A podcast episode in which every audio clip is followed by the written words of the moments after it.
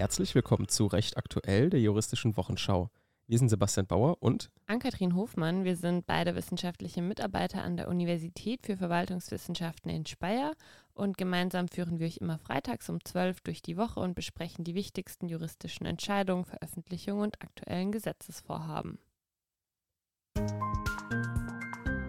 Heute, dem 8. September 2023, unter anderem mit 120.000 Euro für sechs Videos, Kunstfreiheit und die AfD, trotz braunem Dreck wieder im Dienst und unvermittelbare Klägerin vor dem Landgericht München. Kurznachrichten. Die Lehrbeauftragte Aslan darf wieder ihre Tätigkeit an der Hochschule für Polizei und öffentliche Verwaltung in NRW ausüben. Die vierte Kammer des Verwaltungsgerichts Gelsenkirchen hat mit Eilbeschluss am Montag entschieden, dass der Widerruf ihres Lehrauftrags im Fach interkulturelle Kompetenz voraussichtlich rechtswidrig ergangen ist. Damit kann die Antragstellerin ihren Lehrauftrag an der Hochschule für Polizei und öffentliche Verwaltung vorläufig bis zu einer Entscheidung über die Klage in der Hauptsache gegen den Widerruf der Lehrerlaubnis ausüben. Wegen eines polizeikritischen Tweets verlor die Dozentin Baha Aslan im Mai diesen Jahres ihre Lehrtätigkeit an der Polizeihochschule. Am 20. Mai veröffentlichte Aslan folgende Kurznachricht auf, damals noch Twitter.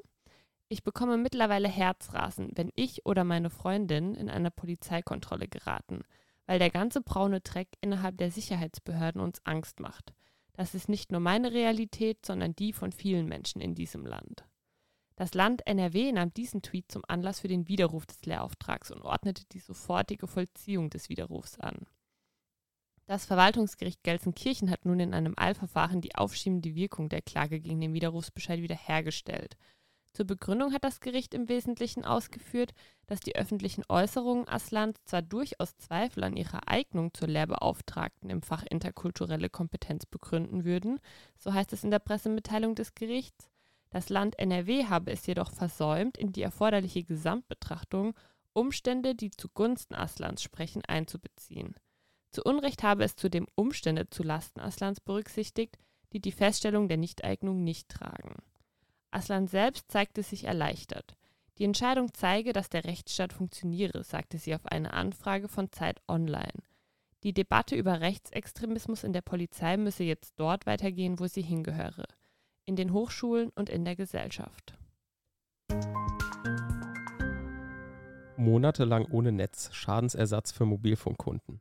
Mobilfunkkunden können gemäß 58 Absatz 1 und Absatz 3 TKG entschädigt werden, wenn die Telekommunikationsdienste ausfallen. Dabei genügt es, wenn lediglich die Funktion des Mobilfunks ausgefallen ist. Ob der Betroffene noch, noch über das WLAN Anrufe tätigen könne, lässt eine Entschädigungspflicht unberührt. Dies entschied das Landgericht Göttingen am 1. September 2023 und stützt sich damit auf eine Vorschrift, die gemeinsam mit weiteren verbraucherschützenden Vorschriften mit dem Telekommunikationsmodernisierungsgesetz am 1. Dezember 2023 in das TKG aufgenommen wurden. Das Landgericht Göttingen sprach dem Kläger einen Schadensersatz in Höhe von 2.810 Euro zu. Schüsse auf fliehende Einbrecher sind nicht mehr vom Notwehrrecht gedeckt. Der BGH erklärte ein Urteil des Landgerichts Lübecks für rechtskräftig, bei welchem der Angeklagte auf Einbrecher, die sich bereits auf der Flucht befanden, geschossen hatte und in deren Folge einer der Einbrecher verstarb. Im März 2023 verurteilte die dritte große Strafkammer des Landgerichts Lübeck im Strafverfahren wegen der Schüsse in der Villa am Burgfeld im Dezember 2020 den Angeklagten wegen Totschlags zu einer Freiheitsstrafe von sechs Jahren. Nach den Feststellungen des Landgerichts brachen zwei Freunde in der Nacht vom 29. auf den 30. Dezember 2020 in ein vermeintlich leerstehendes, verwahrlostes Haus ein. Dort lebte der damals alkoholabhängige Angeklagte, ein ehemaliger Unteroffizier der Bundeswehr, sozial völlig zurückgezogen in mit Müll und Unrat vollgestellter Umgebung. Der Angeklagte, der in seinem Haus auch Schusswaffen und Munition aufbewahrte, war nach zwei Tagen Alkoholentzugs noch wach und überraschte die Einbrecher gegen 3.30 Uhr am Morgen. Als die Einbrecher dann flohen, setzte er ihnen nach und schoss einem der beiden dreimal in den Rücken, wodurch dieser verstarb. Diese Schüsse waren nach Ansicht des Gerichts zur Verteidigung nicht erforderlich und deshalb nicht durch Notwehr gerechtfertigt. Zudem handelte der Angeklagte aus Wut und ohne Verteidigungswillen. Im Einklang mit den Ausführungen des psychiatrischen Sachverständigen ist das Gericht davon ausgegangen, dass die Steuerungsfähigkeit des Angeklagten bei Tatbegehung erheblich eingeschränkt war. Kein Platz für AfD im Verfassungsschutzkontrollgremium. Kein Platz übrig ist für die AfD im Verfassungsschutzkontrollgremium in Brandenburg. Das entschied am 6. September das Landesverfassungsgericht Brandenburg. Das Verfassungsschutzkontrollgremium wird auch die Parlamentarische Kontrollkommission genannt, abgekürzt PKK. In Angelegenheiten des Verfassungsschutzes unterliegt die Landesregierung nach 23 des Gesetzes über den Verfassungsschutz der Kontrolle durch die Parlamentarische Kontrollkommission, die aus maximal neun Abgeordneten besteht. Dabei muss die Opposition angemessen vertreten sein. Die Landesregierung ist verpflichtet, die PKK umfassend über die allgemeine Tätigkeit der Verfassungsschutzbehörde, das Lagebild und Vorgänge von besonderer Bedeutung und auf Verlangen der Kommission auch über Einzelfälle zu unterrichten. Die PKK kann von der Landesregierung alle für ihre Kontrollaufgaben erforderlichen Auskünfte, Unterlagen, Akten und Dateneinsichten, Stellungnahmen und den Zutritt zur Verfassungsschutzbehörde verlangen und auch Bedienstete zum Sachverhalt befragen. Darüber hinaus muss die Landesregierung die PKK informieren, wenn sie ihr Einverständnis gegeben hat, dass Verfassungsschutzbehörden anderer Bundesländer oder das Bundesamt für Verfassungsschutz im Land Brandenburg tätig werden. Die AfD-Fraktion hatte im Wege eines Organstreitverfahrens beantragt festzustellen, dass der Landtag des Landes Brandenburg sie in ihren Rechten aus Artikel 67 Absatz 1 Landesverfassung, also die Chancengleichheit der Fraktion, Artikel 56 der Landesverfassung, also das Recht auf faire und loyale Anwendung der Geschäftsordnung und Artikel 2 Absatz 1 Landesverfassung in Verbindung mit Artikel 20 Absatz 2 Grundgesetz sowie Artikel 55 Absatz 2 Landesverfassung, also das Recht auf effektive Opposition, unter anderem dadurch verletzt habe, dass er alle von ihr vorgeschlagenen Kandidaten zur Besetzung der PKK ohne sachlichen Grund abgelehnt und es einem ihrer Vertreter unmöglich gemacht habe, Rechte und Pflichten als Mitglied der PKK wahrzunehmen. Das Landesverfassungsgericht sah im konkreten Unterlassen der Wahl eines der Mitglieder der AfD-Fraktion keinen Verstoß gegen Verfassungsrecht. Die in 24 Absatz 1 Satz 2 Verfassungsschutzgesetz Brandenburg vorgesehene freie Wahl der Mitglieder der PKK durch die Abgeordneten sichere der Mehrheit der Abgeordneten, die selbst nicht Mitglieder des Gremiums und damit im Bereich der Geheimdienste von der Wahrnehmung eigener Kontrollrechte teilweise ausgeschlossen seien, zumindest das Recht zu entscheiden, wer die Kontrolle an ihrer Stadt ausüben soll. Die vorgesehene Wahl der Mitglieder der PKK stelle einen schonenden Ausgleich zwischen diesen Abgeordneten und den Fraktionsrechten her. Eine vom Landesverfassungsgericht zu prüfende Grenze der Ausübung des Wahlrechts bilde erst der Missbrauch. Diese sei insbesondere dann erreicht, wenn die Opposition nicht mehr angemessen vertreten sei. Zwei der fünf Mitglieder der PKK gehörten jedoch der Opposition an, sodass sie mit 40 Prozent angemessen vertreten sei. Auch im Übrigen lasse sich eine missbräuchliche Ausübung des Wahlrechts hier nicht feststellen. Kein Gewähr für Schäfer gegen Wölfe. Der Zulassungsantrag gegen die Abweisung einer Klage auf Erteilung waffenrechtlicher Erlaubnisse an einen Schäfer hatte keinen Erfolg. Der 11. Senat des Niedersächsischen Oberverwaltungsgerichts hat den Antrag auf Zulassung der Berufung gegen ein Urteil des Verwaltungsgerichts Lüneburg abgelehnt, mit dem dieses die Klage eines Berufsschäfers auf Erteilung waffenrechtlicher Erlaubnisse zum Erwerb und Führen einer Flinte sowie auf Erteilung einer entsprechenden Schießerlaubnis abgewiesen hat. Die Klage richtete sich gegen die Stadt Winzen, die entsprechende Anträge des Klägers auf Erteilung der Erlaubnisse abgelehnt hatte. Hintergrund für die Anträge des Klägers war, dass Wölfe in der Vergangenheit trotz Schutzvorkehrungen wiederholt Schafe aus seiner Herde gerissen hatten. Der Kläger sah durch die Wolfsübergriffe seine Existenzgrundlage gefährdet und wollte in der Lage sein, seine Schafe mit Hilfe einer Flinte zu verteidigen. Die dritte Kammer des Landgerichts hatte die Klage abgewiesen. Der Kläger habe das für die Erteilung der beantragten Erlaubnisse erforderliche waffenrechtliche Bedürfnis nicht nachgewiesen.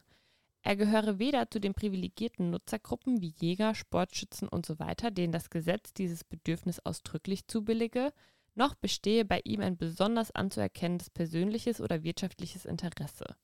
Ein Interesse des Klägers, Wölfe zum Schutz der Herde mit einer Schusswaffe zu töten oder zu verletzen, sei im Rahmen der Prüfung der waffenrechtlichen Erlaubnis nach der derzeitigen Rechtslage aber nicht anzuerkennen. Der Wolf stehe sowohl europarechtlich als auch national nach dem Bundesnaturschutzgesetz unter strengem Schutz. Nach dem niedersächsischen Jagdgesetz unterliege er zudem einer ganzjährigen Schonzeit sodass ihm auch von Jägern grundsätzlich nicht nachgestellt werden dürfe. Angesichts dieser bewussten gesetzgeberischen Entscheidung sei das Interesse eines Weidetierhalters zum Schutz seiner Tiere einen Wolf verletzen oder töten zu dürfen nicht anzuerkennen. Insoweit sei auch zu berücksichtigen, dass sich das Land nach der Richtlinie Wolf verpflichtet habe, den Wolf zu schützen und anteilige finanzielle Ausgleichsleistungen bei Nutztierrissen leiste sowie Präventionsmaßnahmen finanziell unterstütze. Den gegen die Klageabweisung gestellten Antrag auf Zulassung der Berufung hat der 11. Senat nunmehr abgelehnt, da der Schäfer das Vorliegen eines Zulassungsgrundes nicht dargelegt habe. Insbesondere hat er mit der Begründung seines Zulassungsantrags nicht aufgezeigt, dass ernstliche Zweifel an der Richtigkeit der Entscheidung des Verwaltungsgerichts bestehen. Update. Schönbohm erneut Thema im Bundestag. Die zweite Sondersitzung in der Causa Arne Schönbohm des Bundestagsinnenausschusses hat erneut ohne Bundesinnenministerin Nancy Faeser stattgefunden. Die Unionsfraktion kritisierte Faeser für ihr Fehlen bei der kurzfristig anberaumten Sitzung ein weiteres Mal scharf. Der Innenausschuss hatte sich am Donnerstagmorgen auf Antrag der CDU-CSU-Fraktion in einer neuerlichen Sondersitzung nochmals mit Fragen im Zusammenhang mit der Versetzung des ehemaligen Präsidenten des Bundesamtes für Sicherheit in der Informationstechnik Arne Schönbohm befasst. Faeser hatte Schönbohm im vergangenen Jahr als Chef des Bundesamtes abgesetzt. Dieser verlangt deswegen Schadensersatz. Die Ministerin, die als SPD-Spitzenkandidatin bei der bevorstehenden Landtagswahl in Hessen antritt, sollte deshalb im Innenausschuss zu ihrem Vorgehen befragt werden. Eine Vertreterin des Bundesinnenministeriums wies dabei den gegen Ressortchefin Nancy Faeser gerichteten Vorwurf einer Instrumentalisierung des Bundesamtes für Verfassungsschutzes zurück.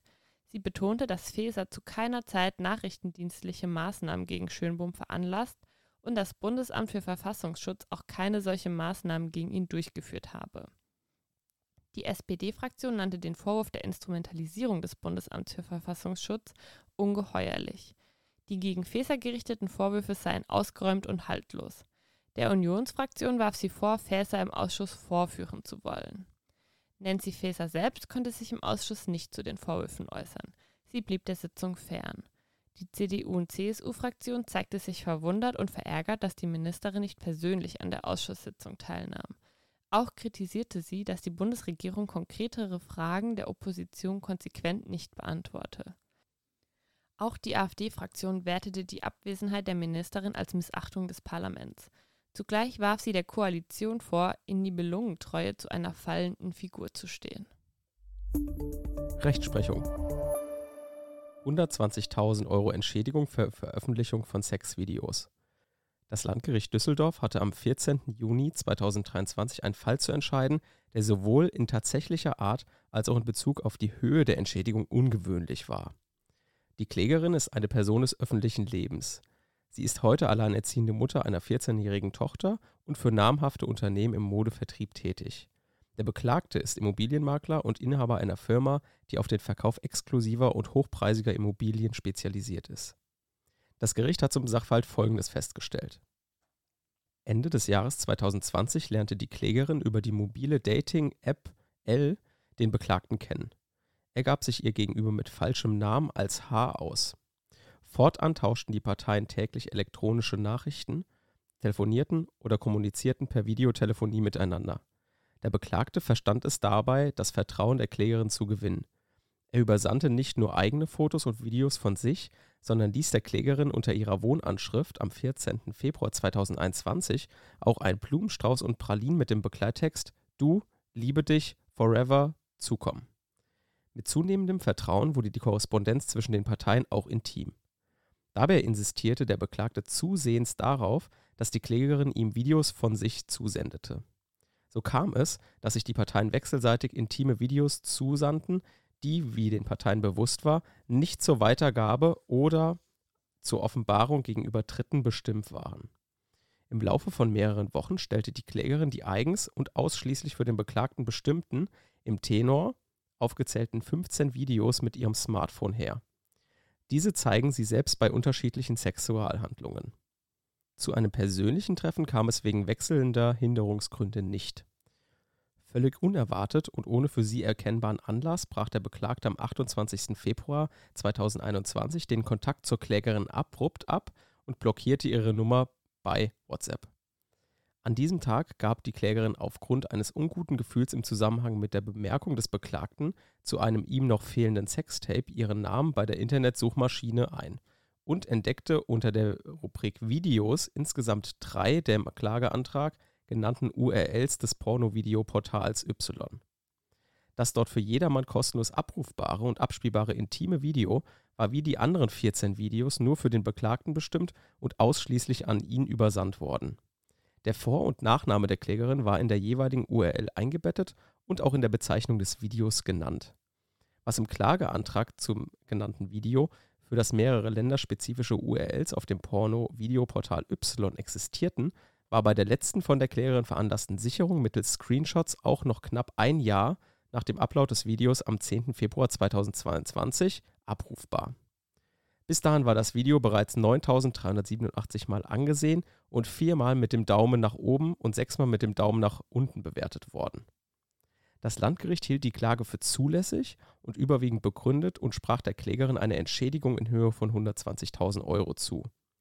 Der Klägerin steht nach deutschem Recht gemäß 1004 Absatz 1 Satz 2 analog 823 Absatz 1 BGB in Verbindung mit Artikel 2 Absatz 1, Artikel 1 Absatz 1 Grundgesetz bzw. 823 Absatz 2 in Verbindung mit den Paragraphen 22 und 23 Kunsturhebergesetz der geltend gemachte Unterlassungsanspruch wegen schwerer Persönlichkeitsverletzung zu. Die Klägerin hat außerdem gemäß 823 Absatz 1 BGB in Verbindung mit Artikel 2 Absatz 1, Artikel 1 Absatz 1 Grundgesetz in Verbindung mit 823 Absatz 2 in Verbindung mit den Paragraphen 22 und 23 Kunsturhebergesetz in Verbindung mit 253 Absatz 2 BGB wegen der schwerwiegenden Persönlichkeitsverletzungen Anspruch auf eine Geldentschädigung in Höhe von 120.000 Euro. Bezüglich der Höhe stützte sich das Gericht vorwiegend auf die Schwere der Persönlichkeitsverletzungen. Der Eingriff erfolgte in die absolute Intimsphäre des Opfers. Abzustellen ist insoweit insbesondere darauf, unter welchen Umständen und zu welchem Zweck die Bilder bzw. Videos gefertigt wurden, wie der Schädiger an die Bilder bzw. Videos gelangt ist, was auf diesen genau zu erkennen ist, ob die betreffende Person darauf zu erkennen ist, bzw. ob Hinweise auf deren Identität gegeben sind, wer von den Bildern bzw. Videos Kenntnis erlangt hat, welche Folgen privater, beruflicher und oder finanzieller Art die Bekanntgabe der Fotos hatten und aus welchen Motiven heraus die Veröffentlichung im Internet erfolgte. Von den 15 Videos enthalten 12 Videos nicht nur Nacktaufnahmen, sondern mehrere Videos auch explizite sexuelle Inhalte und Darstellungen. Die drei weiteren Videos weisen aufgrund der Handlung und der Bezeichnung ebenfalls einen erkennbaren sexuellen Bezug auf. Die in Rede stehenden Videos waren bis zur erfolgten Löschung auf insgesamt drei einschlägigen, frei zugänglichen Pornoseiten im Internet weltweit abrufbar. Bei der Höhe der Bemessung der Geldentschädigung hat die Kammer auch berücksichtigt, dass der Beklagte als Immobilienmakler für exklusive und hochpreisige Immobilien tätig und Inhaber einer Firma ist. Schließlich hat die Kammer auch berücksichtigt, dass die Klägerin die Videos selbst aufgenommen und dem Beklagten per Messenger-Dienst-App übersandt hatte – die Kammer verkennt somit nicht, dass es sich hier nicht um heimliche Videoaufnahmen von der Klägerin handelt, die ohne Einwilligung veröffentlicht wurden. Rückzahlungsanspruch bei erfolgloser Partnervermittlung? Nein. So lautet zumindest die Entscheidung des Landgericht München I vom 31. August auf eine Klage einer Kundin gegen eine Partnervermittlungsagentur wegen erfolgloser Vermittlung. Die Klägerin hatte die Rückzahlung der Vermittlungssumme von 7.400 Euro gefordert, mit dem Argument, die Agentur hätte ihr, anders als vertraglich vereinbart, keinerlei adäquate Partner vorgeschlagen. Nachdem die Klägerin sich bei der Beklagten aufgrund einer Anzeige in eine Fachzeitschrift gemeldet hatte, suchte eine Mitarbeiterin der Beklagten die Klägerin zu einem persönlichen mehrstündigen Beratungsgespräch auf. In dem Gespräch wurde die berufliche und private Situation der Klägerin thematisiert. Auch wurden ihre Wünsche und Vorstellungen hinsichtlich des zukünftigen Partners besprochen. Die Klägerin erhielt nach dem sich anschließenden Abschluss eines Partnervermittlungsvertrags innerhalb einer Woche 20 Partnervorschläge. Insgesamt bekam sie von der Beklagten 31 Partnervorschläge. Die Klägerin beschwerte sich mehrfach bei der Beklagten darüber, dass die Partnerauswahl für sie nicht stimmig sei. Im Juli 2022 erklärte sie dann den Rücktritt vom Vertrag und machte hilfsweise die Anfechtung wegen arglistiger Täuschung durch die Beklagte geltend. Die Klägerin erklärte, dass die Mitarbeiterin der Beklagten ihr versichert habe, sie sei ihrem Aussehen, ihrem Bildungsgrad und Beruf sowie ihrer Umgebung nach leicht zeitnah zu vermitteln. Allerdings habe keiner der übermittelten Partnervorschläge ihrem Anforderungsprofil entsprochen. Die private und berufliche Situation der Klägerin sei überhaupt nicht berücksichtigt worden. Sie habe deutlich und mehrfach angegeben, dass sie sowohl zeitlich als auch örtlich unflexibel sei. Der Partnervorschlag sollte daher zwingend in München oder dem näheren Münchner Umland stattfinden.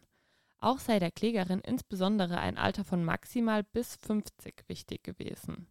Die Figur sollte zudem groß, schlank und insbesondere sehr sportlich sein. Dabei habe sie auch in dem persönlichen Gespräch mehrfach herausgestellt, dass ihr die Optik sehr wichtig sei. Eine genau auf die Klägerin abgestimmte und handverlesene Partnersuche sei trotz der immer wieder hervorgehobenen Exklusivität der Beklagten nicht erkennbar. Die Dokumente der Beklagten seien nichtssagend und pauschal gewesen. Das Anforderungsprofil werde bewusst vage gehalten. Der Klägerin seien völlig unzureichende, nicht passende und willkürlich wirkende Vermittlungsvorschläge gemacht worden. Das Gericht kam schließlich zu der Überzeugung, dass weder eine Rückabwicklung des Vertrags möglich sei, noch ein Verstoß gegen die guten Sitten durch die Beklagte oder eine arglistige Täuschung der Klägerin vorliege. Ein grobes Missverhältnis zwischen der geforderten Bezahlung und den von der Beklagten erbrachten Partnervorschlägen sei nicht zu erkennen, heißt es in der Pressemitteilung des Gerichts. Zudem schulde die Beklagte der Klägerin nach dem Vertrag keine erfolgreiche Vermittlung. Die von der Klägerin im Formular so stelle ich mir meinen Partner vor, gegenüber der Beklagten gemachten Angaben seien nach Überzeugung des Gerichts in den vorgelegten Partnervorschlägen enthalten gewesen. Weder der Vertrag noch die ausgefüllten Kundenformulare oder die Gesprächsnotizen ließen zudem eine Vereinbarung dahingehend erkennen, dass lediglich Partner aus München oder dem näheren Umkreis in Betracht kämen. Vielmehr führte die Vermittlerin der Beklagten für das Gericht glaubhaft aus, Ortswünsche der Klägerin seien damals besprochen worden. Die Klägerin habe zu ihr gesagt, dass sie am liebsten etwas in München hätte. Diesbezüglich habe sie mit der Klägerin aber auch besprochen, dass die Klägerin flexibler sein solle, weil Männer gegebenenfalls bereit sind, ihre Örtlichkeit aufzugeben und zu ihr zu ziehen. Wenn das nämlich ein Ausschlusskriterium sei, dann könne sie die Kundin oder den Kunden auch nicht in die Datenbank der Beklagten mit aufnehmen, weil das örtlich zu spezifisch sei. Vor diesem Hintergrund befand das Gericht die Vermittlungsvorschläge der Beklagten insgesamt nicht in einem solchen Maße ungeeignet, dass sie bei wertender Betrachtung einer Nichtleistung gleichzusetzen seien. Die Partnervorschläge seien zumindest nicht völlig unbrauchbar gewesen. AfD-kritisches Theaterstück von Kunstfreiheit gedeckt. Das ist alles von der Kunstfreiheit gedeckt. Diese Auffassung war 2020 nicht nur Deja Den in seinem Lied Das ist alles von der Kunstfreiheit gedeckt, sondern auch 2023 das Verwaltungsgericht Hannover. Zumindest im Hinblick auf ein AfD-kritisches Theaterstück vertrat die Kammer diese Auffassung. Im Mai 2019 führte eine Schule in Osnabrück das Theaterstück Danke dafür AfD auf. In dem von Schülerinnen und Schülern zu selbst verfasste Theaterstück setzten sich diese kritisch mit Äußerungen der Partei auseinander. Wie im Lied von Deja Den besungen, passte dies auch hier der AfD nicht. Daher rief die AfD Niedersachsen das Verwaltungsgericht in Hannover an. Die AfD führte an, in der Theateraufführung sei eine Neutralitätsverletzung des Staates durch unzulässige Parteinahme zu sehen. Es werde eine kausale Verbindung zwischen dem Holocaust und der AfD unterstellt und suggeriert, dass die AfD einen neuen Holocaust beabsichtigte bzw. menschenverachtende Maßnahmen billige. Es werde der Anschein erweckt, dass die Partei den Nationalsozialismus befürworte und zu Gewalt- und Schusswaffengebrauch insbesondere gegenüber Ausländern an Landesgrenzen aufrufe und keine demokratischen Ziele verfolge. Schulen seien kein Raum für die Darstellung politischen Aktivismus, weshalb das Theaterstück nicht hätte aufgeführt werden dürfen. Die sechste Kammer des Verwaltungsgerichts Niedersachsen folgte dieser Ansicht nicht. Bei dem Theaterstück handelt es sich schon nicht um eine politische Meinungsäußerung der Lehrkräfte der Schule. Das Theaterstück wurde von den Schülerinnen und Schülern eigenständig erarbeitet. Eine inhaltliche Einflussnahme durch Lehrerinnen und Lehrer liegt nicht vor. Die Lehrkräfte waren nicht verpflichtet, die Entstehung und Aufführung des Stücks zu verhindern. Das Theaterstück ist von der Kunstfreiheit der Schülerinnen und Schüler gemäß Artikel 5 Absatz 3 Grundgesetz gedeckt. Auch politisches und agitatives Theater wird von der Kunstfreiheit umfasst.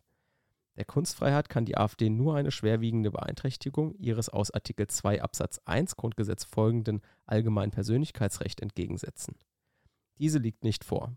Soweit die AfD rügt, das Stück stelle eine Verbindung zwischen ihr und dem Holocaust dar und unterstelle ihr gewaltverherrlichendes und gegenüber Ausländern feindseliges Verhalten, handelt es sich um eine mögliche Interpretation des Theaterstücks, nicht jedoch um die einzige.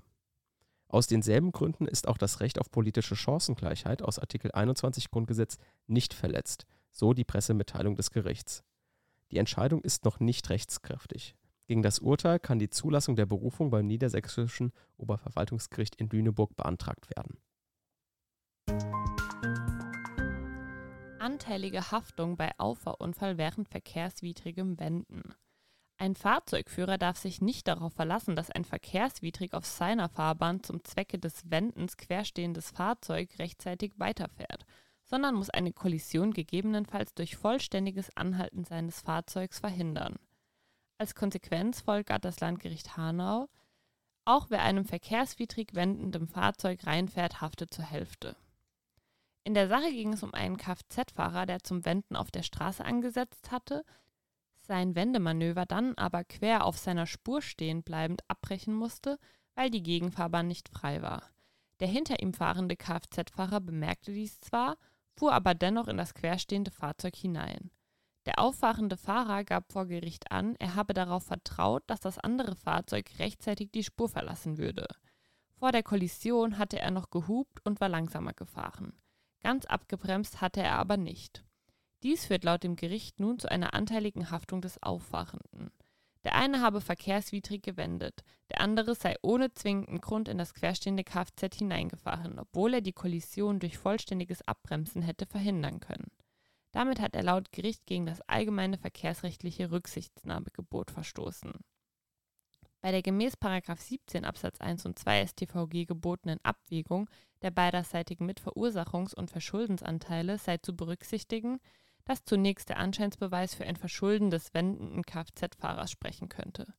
Nach der Rechtsprechung zu 9 Absatz 5 StVO spricht der Anscheinsbeweis gegen den Wendenden, wenn es in einem engen zeitlichen und räumlichen Zusammenhang mit dem Wendemanöver zu einem Zusammenstoß kommt.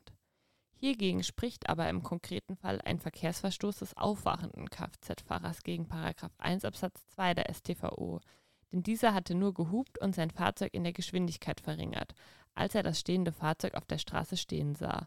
Angehalten hatte er jedoch nicht. Dieses Fahrverhalten ist laut dem Landgericht Hanau geeignet, den Anscheinsbeweis aus 9 Absatz 5 der StVO nachhaltig zu erschüttern, denn das Verhalten des Auffahrenden hat den Unfall tatsächlich erst herbeigeführt. Der aufwachende Fahrer hatte genug Zeit zu bremsen und sein Fahrzeug zum Stillstand zu bringen. Er durfte nicht darauf vertrauen, dass das Wendemanöver rechtzeitig abgeschlossen sein würde, zumal unwidersprochen Gegenverkehr gegeben war und das wendende Fahrzeug die komplette Fahrspur belegte. Das Fahrzeug hätte zum Stillstand gebracht werden können und müssen. Damit war das Verhalten mitkausal für den Verkehrsunfall und eine Haftungsverteilung von 50% zu 50% sei angemessen. Datenscraping. Datenscraping ist eine Variante des Scrapings, bei denen, einfach ausgedrückt, Daten gestohlen werden. Scraping wird insbesondere im Zusammenhang mit dem sogenannten Screen Scraping verwendet. Der Begriff Screen Scraping im Englischen etwa am Bildschirm schürfen, umfasst generell alle Verfahren zum Auslesen von Texten aus Computerbildschirmen. Im April 2021 kam es zu einem solchen Fall und zwar auf der Plattform Facebook. Wie der Entscheidung der irischen Datenschutzbehörde DPC vom 28. November 2022 zu entnehmen ist, kam es seit spätestens Januar 2018 bis zum 6. September 2019 zu dem das soziale Netzwerk der Beklagten betreffenden Scraping-Vorfall.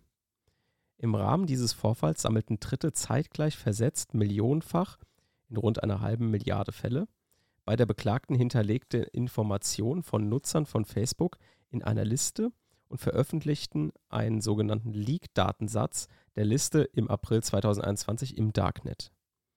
Die Klägerin am Landgericht Bielefeld macht nunmehr Schadensersatz, Unterlassungs- und Auskunftsansprüche wegen der Verletzung der Datenschutzgrundverordnung seitens der Beklagten aus und im Zusammenhang mit dem sogenannten im April 2021 öffentlich bekannt gewordenen Scraping-Vorfalls von Facebook geltend.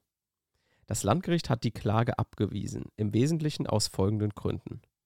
Die Klägerin habe schon nicht dargelegt, aber auch aufgrund ihrer persönlichen Anhörung jedenfalls nicht bewiesen, dass hier irgendein immaterieller Schaden entstanden sei. Der Eintritt eines zukünftigen Schadens sei nicht hinreichend wahrscheinlich. Das Ziel der Unterlassungsanträge sei anderweitig einfacher zu erreichen und der Auskunftsanspruch sei erfüllt. Hiergegen wendet sich die Klägerin mit ihrer Berufung, mit der sie die Verletzung materiellen Rechts sowie Rechtsfehler bei der Tatsachenfeststellung rügt und ihr erstinstanzliches Klagebegehren unter Wiederholung und Vertiefung ihres erstinstanzlichen Vorgehens weiterverfolgt. Das Oberlandesgericht Hamm hielt die Berufung für unbegründet. Zwar gibt das Oberlandesgericht Hamm der Klägerin insofern recht, als dass Facebook ein unzulässiges und intransparentes Verfahren nutzte, um an die Zustimmung zur Verwendung der Daten nach der Datenschutzgrundverordnung zu kommen, doch hat die Klägerin nicht den konkreten immateriellen Schaden dargelegt. Dass eine Entschädigung als immaterieller Schaden bei einem Datenschutzgrundverordnungsverstoß verlangt werden kann, ist grundsätzlich möglich. Doch hat die Klägerin lediglich von einem Gefühl der Erschrockenheit berichtet. Dies genügt dem Gericht jedoch nicht, um die konkret individuell Betroffenheit erkennen zu können. Schließlich äußerte sich das Oberlandesgericht noch zu einem möglichen Vorabentscheidungsverfahren vor dem Europäischen Gerichtshof. Die Durchführung eines Vorabentscheidungsverfahrens nach Artikel 267 AEUV zur Klärung einer der geprüften und festgestellten Gesichtspunkte ist nicht geboten. Ebenfalls soweit entscheidungserheblich ist die Auslegung der maßgeblichen unionsrechtlichen Begriffe durch die insbesondere jüngste Rechtsprechung des EuGH eindeutig geklärt. Landkreis haftet als Ferienprogrammveranstalter für einen Traktorunfall. Das Pfälzische Oberlandesgericht in Zweibrücken hat nun entschieden, dass ein Landkreis der über sein Jugendamt einen Ferienpass zum Kauf herausgibt und sich selbst darin als Veranstalter bezeichnet, für Unfälle der Teilnehmenden während der Veranstaltung haftet, auch wenn diese von einer Privatperson durchgeführt wird. Damit folgt das OLG der Rechtsauffassung des Landgerichts Landaus. Das Jugendamt des Landkreises gab in den Sommerferien 2013 zu einem geringfügigen Beitrag einen Ferienpass heraus, der zur Anmeldung und Teilnahme an verschiedenen Veranstaltungen berechtigte. Die Eltern eines siebenjährigen Jungen erwarben diesen sogenannten Ferienpass für ihren Sohn und meldeten ihn für die Veranstaltung Leben auf dem Ponyhof an. Im Rahmen der Veranstaltung nahm der Siebenjährige an einer Traktorfahrt teil. Er saß auf dem Kotflügelsitz des Traktors. Während der Fahrt blickte der Fahrer nach hinten, der Traktor kam vom Feldweg ab, überschlug sich und der Junge wurde unter dem Lenkrad des Traktors eingeklemmt.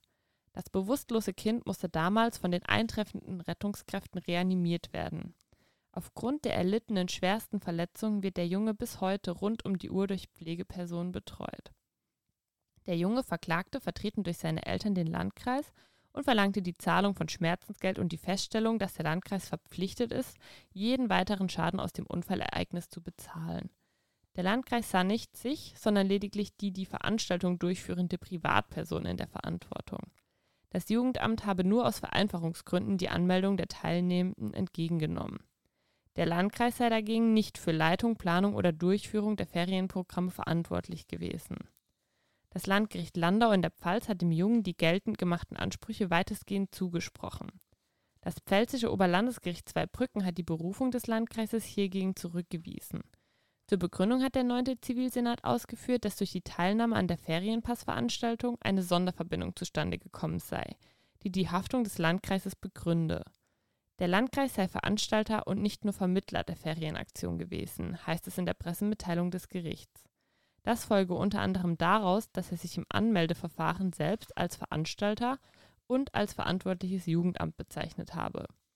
Auch habe er im Vorfeld unter allgemeine Hinweise in einer Informationsbroschüre darauf hingewiesen, dass Eltern von teilnehmenden Kindern darauf verzichten, Aufsichtspersonen persönlich für Schäden, die ihr Kind bei der jeweiligen Veranstaltung erleidet, in Anspruch zu nehmen, wobei Ansprüche gegen den Landkreis als Veranstalter der Ferienpassaktion hiervon unberührt blieben. Daran müsse sich der Landkreis festhalten lassen. Es sei auch davon auszugehen, dass die Eltern der teilnehmenden Kinder das Angebot des Jugendamtes gerade deshalb angenommen haben, weil sie ihre Kinder beim Jugendamt in guter Obhut glaubten. Bundesverfassungsgericht zu Rechtswegerschöpfung.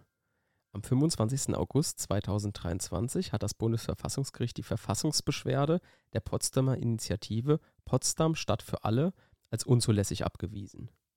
Hierbei äußerten sich die Richterinnen und Richter nochmals ausführlich zur Rechtswegerschöpfung und der damit verbundenen Frage, wann der Rechtsweg vor den Fachgerichten ausgeschöpft ist. Im Ausgangsverfahren hat ein Unternehmen, welches im internationalen Erdölhandel tätig ist, eine einstweilige Verfügung gegen die Potsdamer Initiative erlassen. Gegenstand des Ausgangsverfahrens war ein am 25. Juli 2023 veröffentlichter Beitrag der Initiative auf ihrer Webseite über die Antragsteller mit dem Titel wie Profite aus dem Geschäft mit russischen Erdölprodukten in Potsdam angelegt werden. Hintergrund des Beitrags war die geplante Investition des Unternehmens mit einem Volumen von 100 Millionen Euro in ein Immobilienprojekt in Potsdam. Durch angegriffenen Beschluss des Landgerichts Potsdam vom 14. August 2023 wurde der Initiative ohne mündliche Verhandlung wegen Dringlichkeit gemäß 937 Absatz 2 ZPO die Verbreitung der angegriffenen Äußerungen und Androhungen näher bezeichneter Ordnungsmittel untersagt. Gegen den ihnen am 18. August 2023 zugestellten Beschluss legte die Initiative Widerspruch ein, mit dem sie beantragten, die einstweilige Verfügung aufzuheben und den Antrag auf ihren Erlass zurückzuweisen.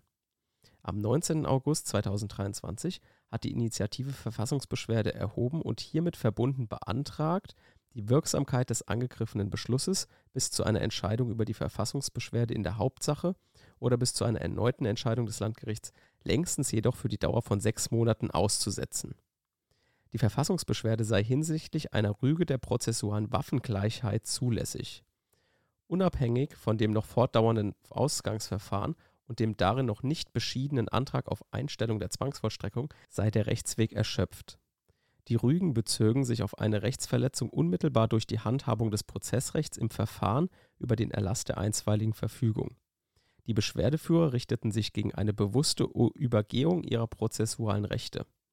Diesbezüglich bestehe kein fachgerichtlicher Rechtsbehelf. Da die Rechtsbeeinträchtigung durch den einstweiligen Verfügung in Gestalt eines weiterhin vollstreckbaren Unterlassungstitels noch fortdauere, müssten sie auch kein besonderes gewichtiges Feststellungsinteresse geltend machen. Das Bundesverfassungsgericht hat nun Folgendes entschieden. Die Verfassungsbeschwerde ist nicht zur Entscheidung anzunehmen. Sie ist unzulässig, da der Beschwerdeführer eine Erschöpfung des Rechtswegs entgegen 90 Absatz 2 Satz 1 Bundesverfassungsgerichtsgesetz nicht dargetan hat. Zur Begründung führt das Bundesverfassungsgericht Folgendes aus. Nach der Rechtsprechung des Bundesverfassungsgerichts kann eine Verfassungsbeschwerde ausnahmsweise unmittelbar gegen eine einstweilige Verfügung selbst erhoben werden, wenn zwar andere Rechtsverletzungen, auch ein Verstoß gegen das rechtliche Gehör, fachgerichtlich angegriffen werden können, die Rügen der Verfassungsbeschwerde sich aber auf eine Rechtsverletzung unmittelbar durch die Handhabung des Prozessrechts im Verfahren über den Erlass der einstweiligen Verfügung selbst richten. Das Bundesverfassungsgericht hat dies wiederholt angenommen, wenn sich der Beschwerdeführer gegen ein seinem Vorbringen nach bewusstes und systematisches Übergehen seiner prozessualen Rechte wendet, dass die Fachgerichte im Vertrauen darauf praktizierten, dass diese Rechtsverletzung angesichts später eröffnender Verteidigungsmöglichkeiten folgenlos blieben und deshalb nicht geltend gemacht werden könnten. Diesbezüglich besteht ein fachgerichtlicher Rechtsbehelf nicht. Insbesondere gibt es keine prozessrechtliche Möglichkeit, etwa im Wege einer Feststellungsklage eine fachgerichtliche Kontrolle eines solchen Vorgehens zu erwirken. Beinhaltet die unter dem Gesichtspunkt der prozessualen Waffengleichheit gerügte Rechtsverletzung demgegenüber ausschließlich einen fachgerichtlich angreifbaren Verfahrensfehler, verbleibt es im Hinblick auf 90 Absatz 2 Satz 1 Bundesverfassungsgerichtsgesetz bei der vorrangigen Zuständigkeit der Fachgerichte dass die unterbliebene Berücksichtigung einer hinterlegten Schutzschrift eine Verletzung der prozessualen Waffengleichheit beinhalten kann, bedeutet allerdings nicht, dass für den hiermit gerügten Verfahrensfehler ein fachgerichtlicher Rechtsbehelf von vornherein ausgeschlossen ist. Die Außerachtlassung einer hinterlegten Schutzschrift verletzt das grundrechtsgleiche Recht des Antragsgegners auf Gewährung rechtlichen Gehörs aus Artikel 103 Absatz 1 Grundgesetz. Besteht für eine Gehörsverletzung jedoch noch fachgerichtlicher Rechtsschutz, hat der Beschwerdeführer für die Zulässigkeit einer auf die Verletzung der prozessualen Waffengleichheit gestützten Verfassungsbeschwerde vorzutragen, welche über den Verstoß gegen Artikel 103 Absatz 1 Grundgesetz hinausgehende Rechtsverletzung errügt, für die es an fachgerichtlichem Rechtsschutz fehlt. Ein einzelner Verfahrensfehler ist regelmäßig nicht geeignet, ein bewusstes und systematisches Übergehen prozessualer Rechte von Verfahrensbeteiligten darzutun. Es kann sich dabei ebenso um ein bloßes Versäumnis handeln, das mit weitergehenden Gründen der Verfahrenshandhabung nicht einhergeht. Das gilt auch dann, wenn ein Verfahrensfehler, wie im hier gegebenen Fall einer Verletzung des grundrechtsgleichen Rechts auf rechtliches Gehör, zugleich eine Verletzung von Verfassungsrecht beinhaltet. Denn auch das besondere rechtliche Gewicht eines Verfahrensfehlers besagt regelmäßig nichts über die Gründe des, der Verfahrenshandhabung, auf denen er beruht. Umstände, die eine weitergehende Beurteilung geböten, haben die Beschwerdeführer nicht dargetan. Insbesondere ist weder vorgetragen noch auch nur ersichtlich, dass der gerügte Verfahrensfehler statt eines im Einzelfall unterlaufenden Versäumnisses Ausdruck einer ständigen Entscheidungspraxis des Landgerichts wäre. Empfehlung der Woche. Ja, nachdem äh, die deutsche Basketball-Nationalmannschaft seit über 20 Jahren das erste Mal wieder im Halbfinale einer WM steht, wäre meine Empfehlung der Woche, morgen mal ins Halbfinale gegen die USA einzuschalten. Ich denke, das wird bestimmt ein super spannendes Spiel. Und ähm, ja, also für alle Sportbegeisterten vielleicht. Äh, oder nur so halb Sportbegeisterten, weil ich bin zum Beispiel kein Basketballfan. Äh, bin eher Fußballfan, aber selbst ich habe es mitbekommen, dass es im Halbfinale ist und äh, ja, gegen die USA ist ja, glaube ich, immer so ein, ich weiß nicht, vielleicht ein Klassiker oder so. Also die USA ist ja so, glaube ich, die beste Mannschaft und dann gegen die im Halbfinale dann auch noch zu gewinnen, das wäre natürlich super. Werde ich mir dann heute wahrscheinlich auch angucken. Kommt ja so in ungefähr zwei Stunden oder wann kommt das ja, raus? Genau. Also heute um 14.40 Uhr auf 14 Magenta Sport kann man das schauen. Ja. Okay. Ja, das war ein Podcast der Universität Speyer. Wir sind Sebastian Bauer und Ann-Kathrin Hofmann. Vielen Dank, dass ihr zugehört habt und bis nächste Woche.